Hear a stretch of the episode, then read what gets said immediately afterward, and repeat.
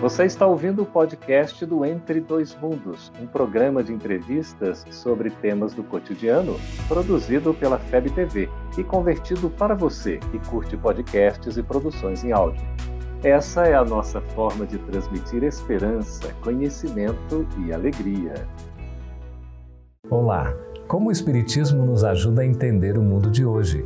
É isso que o nosso programa se propõe mostrar em conversa com estudiosos do Espiritismo. E o tema do nosso programa de hoje é: Você acredita na reencarnação? Prepare-se, Entre Dois Mundos está começando agora.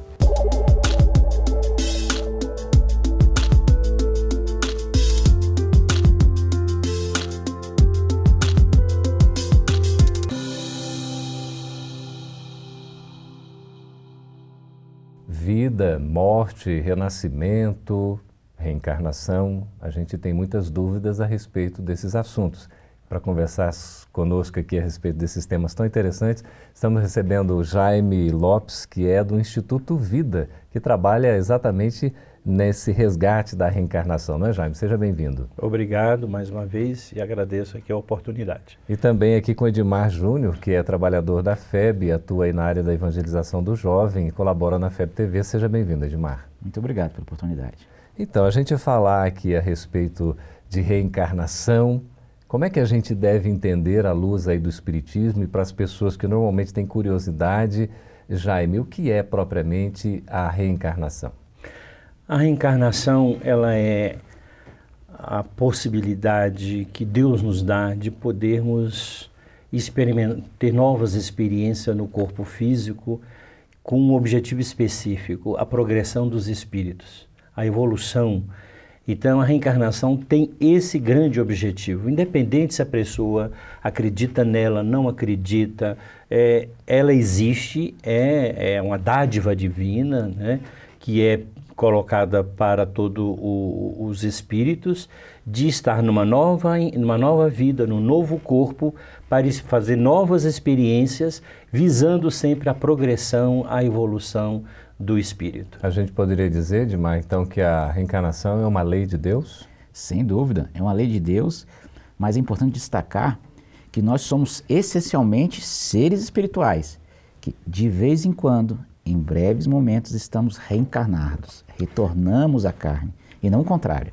Nós não somos seres materiais uhum. que de vez em quando retornamos à pátria espiritual por breves momentos. Reencarnação é sim um processo, uma lei de Deus, uma oportunidade incrível de melhoria. Mas se eu, se eu não acredito na reencarnação e não quero reencarnar, como é que fica? Bem, é essa possibilidade de do espírito decidir se vai ou não vai reencarnar, é, isso depende muito, né? Depende muito, porque também é uma necessidade do espírito a reencarnação. É, o Edmar colocou muito bem que, é, na, na, resposta dele, complementando, de que nós somos seres espirituais que precisamos e necessitamos do processo reencarnatório nessa evolução. Então, o espírito pode até, e normalmente isso ocorre, quando chega o momento dele reencarnar, ele resiste, é, mas acaba é, vamos dizer, é, é, se colocando nessa disposição, porque é uma necessidade da própria progressão espiritual. A gente pode dizer então que temos uma única vida, que é a vida do espírito, e temos inúmeras existências físicas, é correto assim? É correto.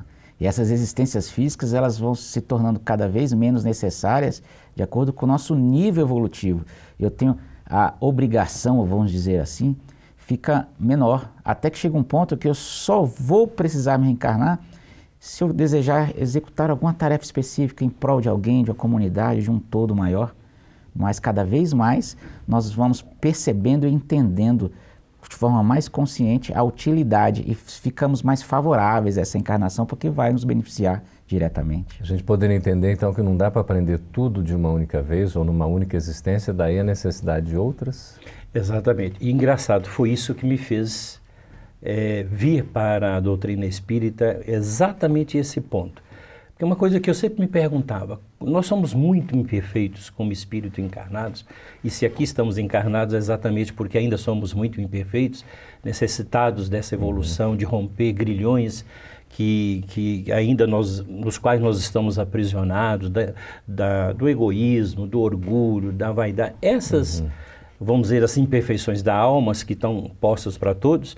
E aí eu me perguntava sempre, né, como é possível, por mais que você viva 100 anos, alguém poder superar todos esses grilhões que afetam a alma humana?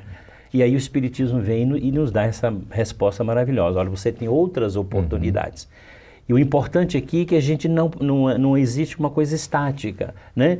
Você reencarna, se você não fizer nada naquele, naquela encarnação que a gente costuma dizer que perdeu a encarnação, a oportunidade é. toda, mas você não regride, dali você tem a possibilidade de ascender numa outra oportunidade. Eu, eu acho maravilhoso isso, essa compreensão, porque Deus cria incessantemente, uhum. não é verdade? Ele cria, inclusive cria os espíritos incessantemente, permanentemente. E, dá os, e, e nos cria com a possibilidade de nós fazermos as nossas próprias escolhas, uhum. né? Aí vem a lei do livre-arbítrio que é inerente ao espírito. Né? Nesse caso, então, aí, Edmar, a gente poderia dizer qual que é, afinal de contas, o objetivo da gente reencarnar? Realmente, o objetivo da nossa reencarnação é evoluir nos melhorarmos.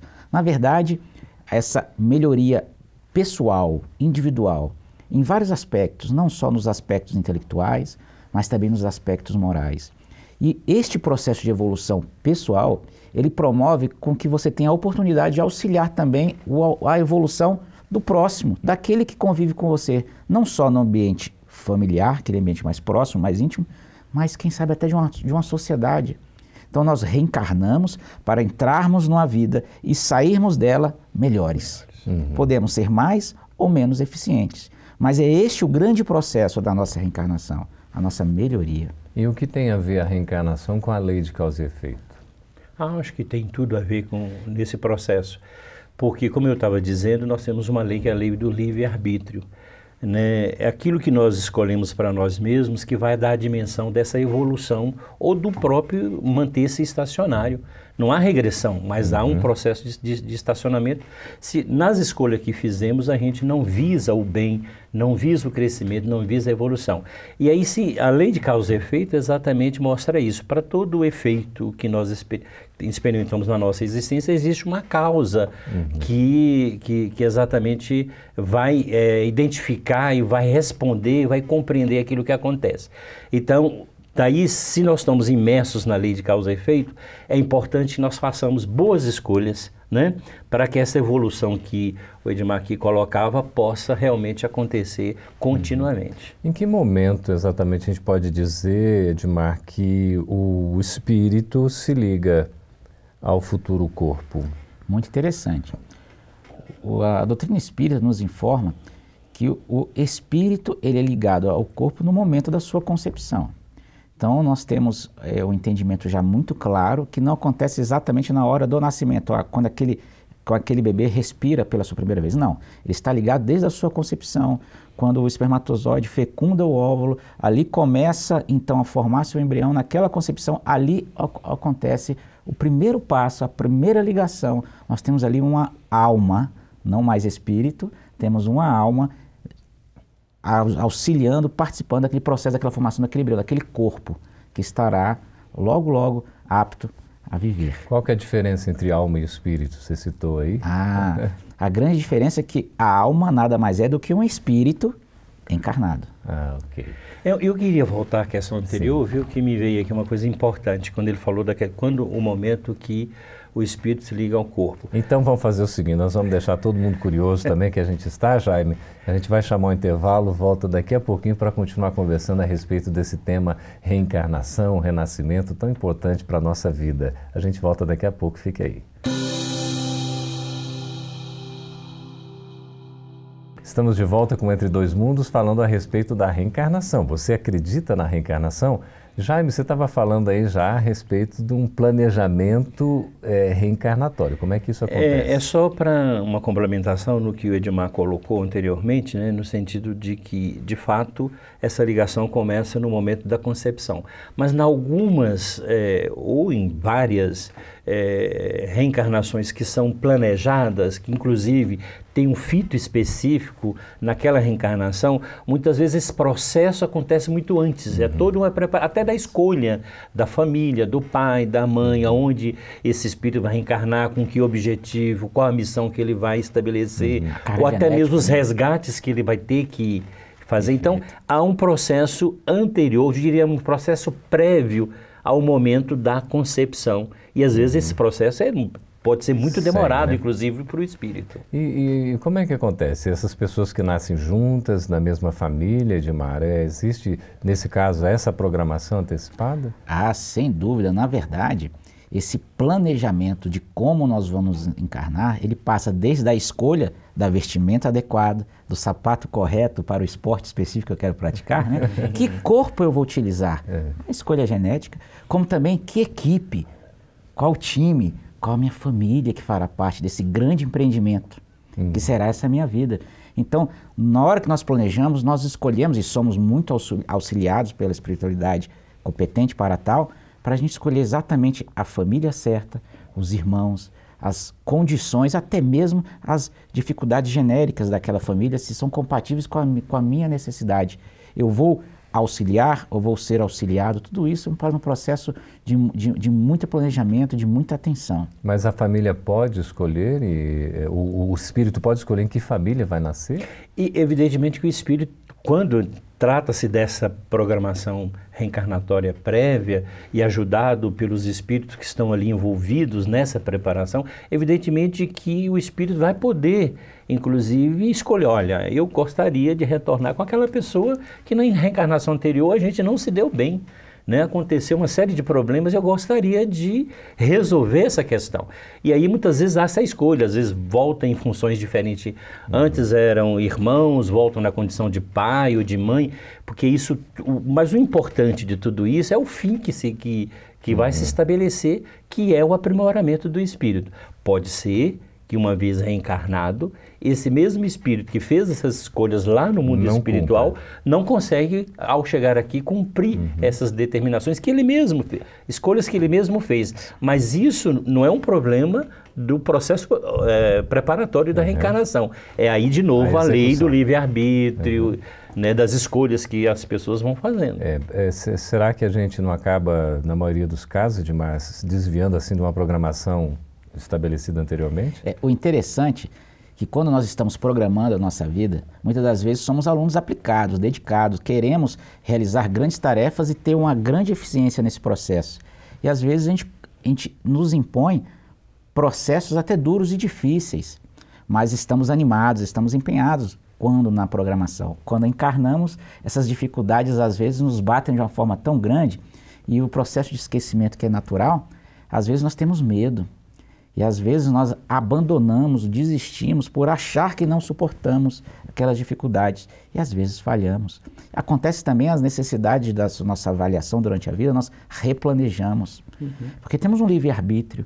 Às vezes não estou tendo condições de resolver aquilo, mas eu tento, eu dou um replaneja, faço um, um, um replanejamento, faço uma adaptação e sigo um novo caminho. Uhum. Isso é muito comum Agora, acontecer. Ô Geraldo, é, uma coisa importante também de eu acho que ressaltar né, nesse debate é o seguinte, quem tem aquela ideia de uma, quer dizer, tem todo esse processo preparatório, reencarnou, pronto, e aí? Essa pessoa está entregue a si mesma, hum nesse seu Não. Como é que fica? Porque nós temos uma assistência espiritual enorme, né? Uhum. É, que, que vai nos ajudando ao longo desse processo. Tem aqueles que endossam a nossa encarnação, a gente pode dizer assim? Sim, Sim. e que assistem. E muitas vezes, olha, não vá por esse caminho não, que você está aqui se desviando. Aqui é o caminho que você escolheu, é o caminho correto. Mas eles e, interferem assim no nosso livre-arbítrio? Não, eu diria que não interferem. Uh, não é uma interferência no livre-arbítrio, mas é uma tentativa de orientar, de, de orientar e de preservar preservar o que nós mesmos escolhemos, a escolha que nós é. mesmos fizemos. Uhum. Às vezes nem sempre é possível. Uma observação que do mesmo jeito que nós temos orientadores que nos auxiliam,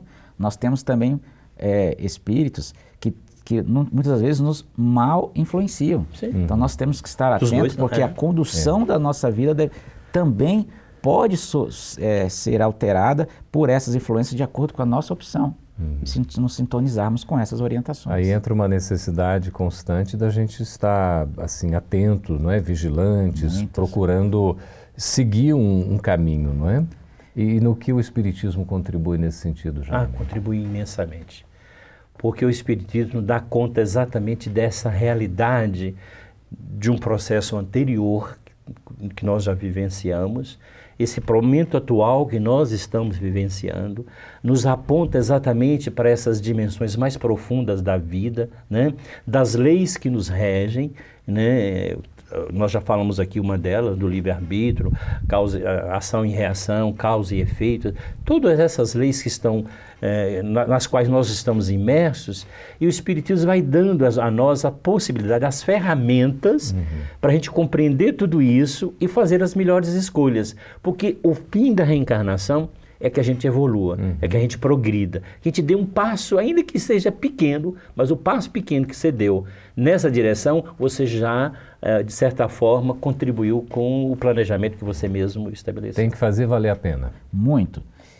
É, hoje, na nossa era moderna, nós temos várias é, entendimentos de gestão e eles nos ensinam que nos processos nós temos que ter muito claro quais são os nossos objetivos, nossas metas, onde nós queremos chegar. Uhum. E para isso nós começamos a aprender quais atividades que eu devo executar e indicadores, os resultados uhum. dessas atividades. Nós temos que aprender a avaliar esses indicadores e, se necessário for, saber, ó, por aqui não está dando certo, porque eu estou colhendo isso, isso, isso. Uhum. Eu preciso replanejar, eu preciso tal qual um GPS recalculando rota. Uhum. Vou mudar o meu processo para poder ter a atividade correta, meu indicador desejado para alcançar é. aquele meu objetivo inicial. Pois é, Edmar, mas eu queria uh, retornar aqui uma questão. E aqueles espíritos que não têm condições de, por exemplo, é, planejar, programar uma espécie de reencarnação compulsória, por exemplo? Até que ponto eles têm responsabilidade sobre a própria reencarnação? Isso é muito interessante.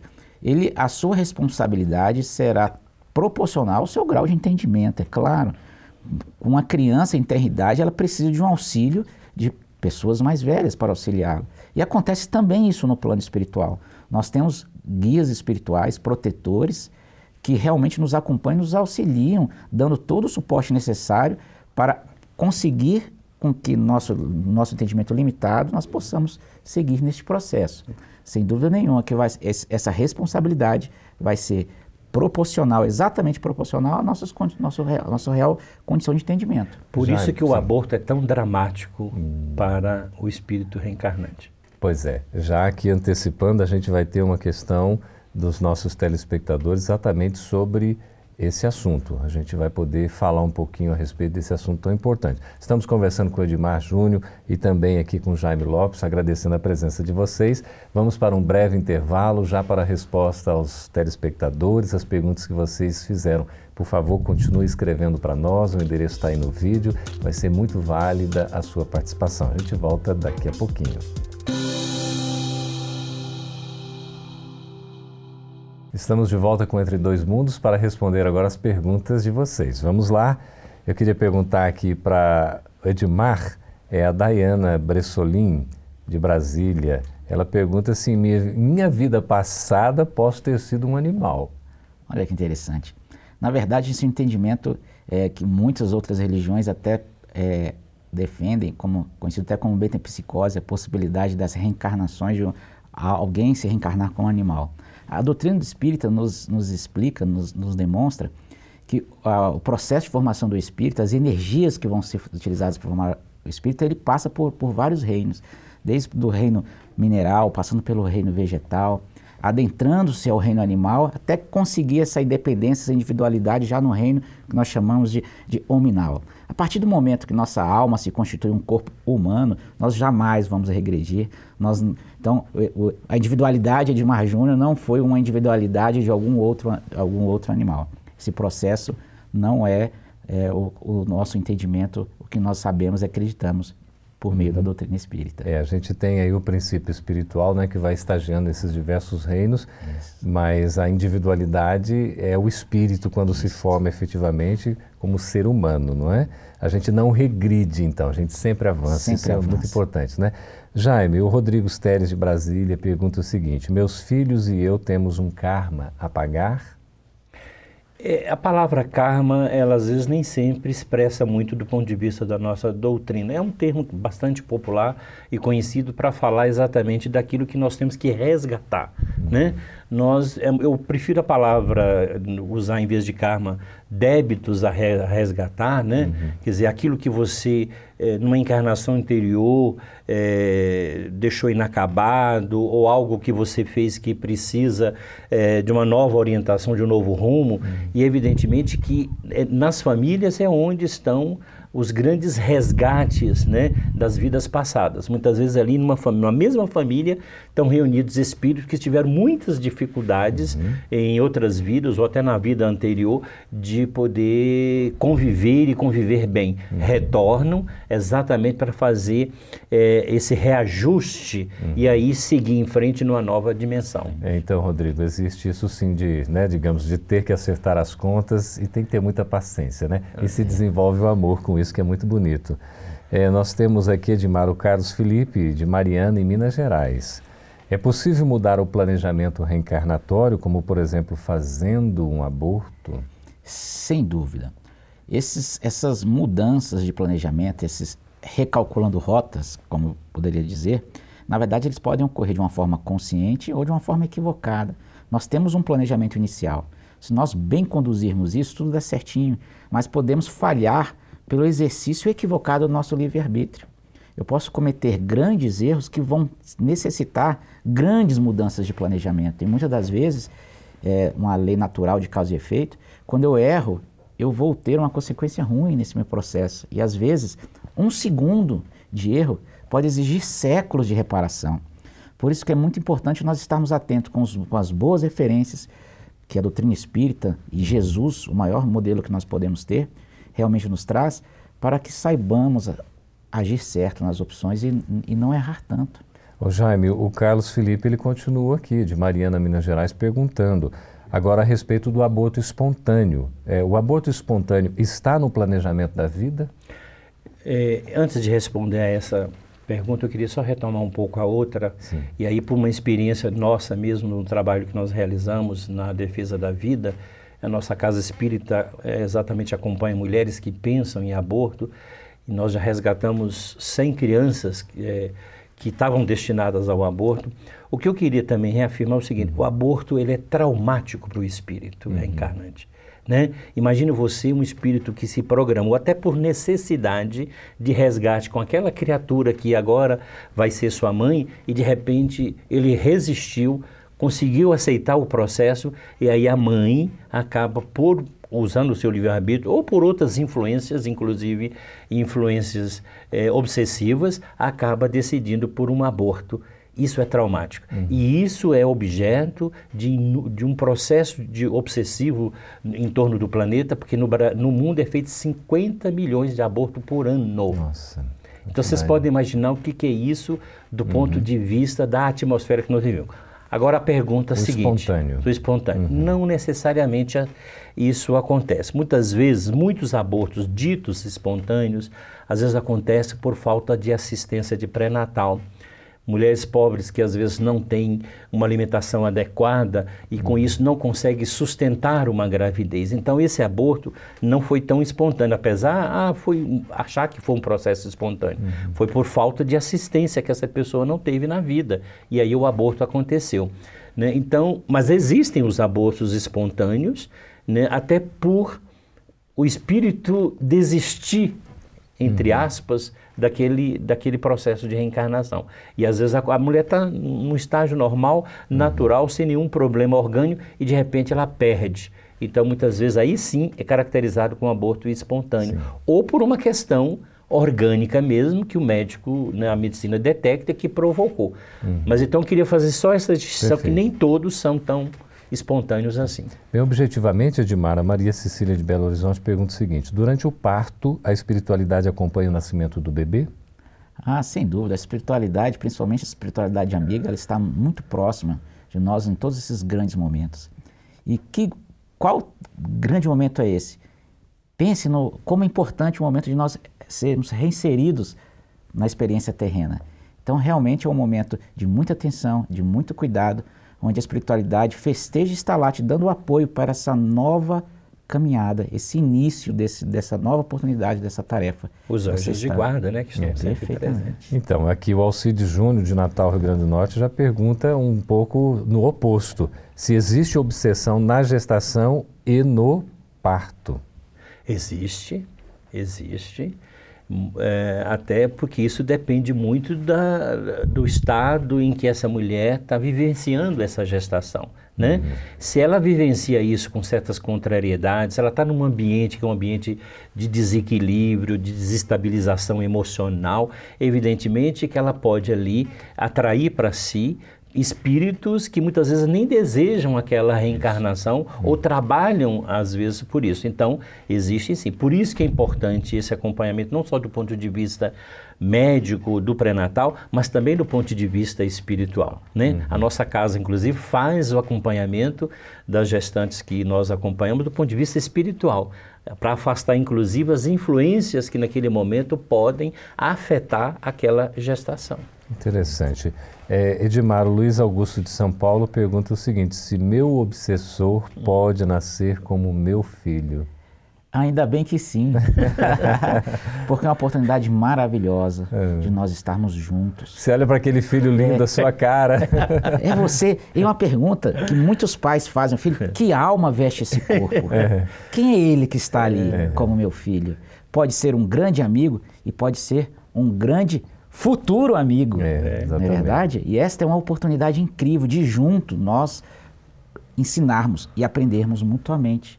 E quem sabe pode, nesta vida, ser apenas uma simpatia, uma tolerância, Isso. mas quem sabe na próxima ser uma grande amizade. Que maravilha. Edmar Júnior, muito obrigado pela presença. Jaime Lopes, muito obrigado também. Agradecemos a todos que fizeram suas perguntas. Continue escrevendo para nós. Também acesse o Gotas de Luz para assistir a este e outros programas aqui na FEB TV. Muito obrigado.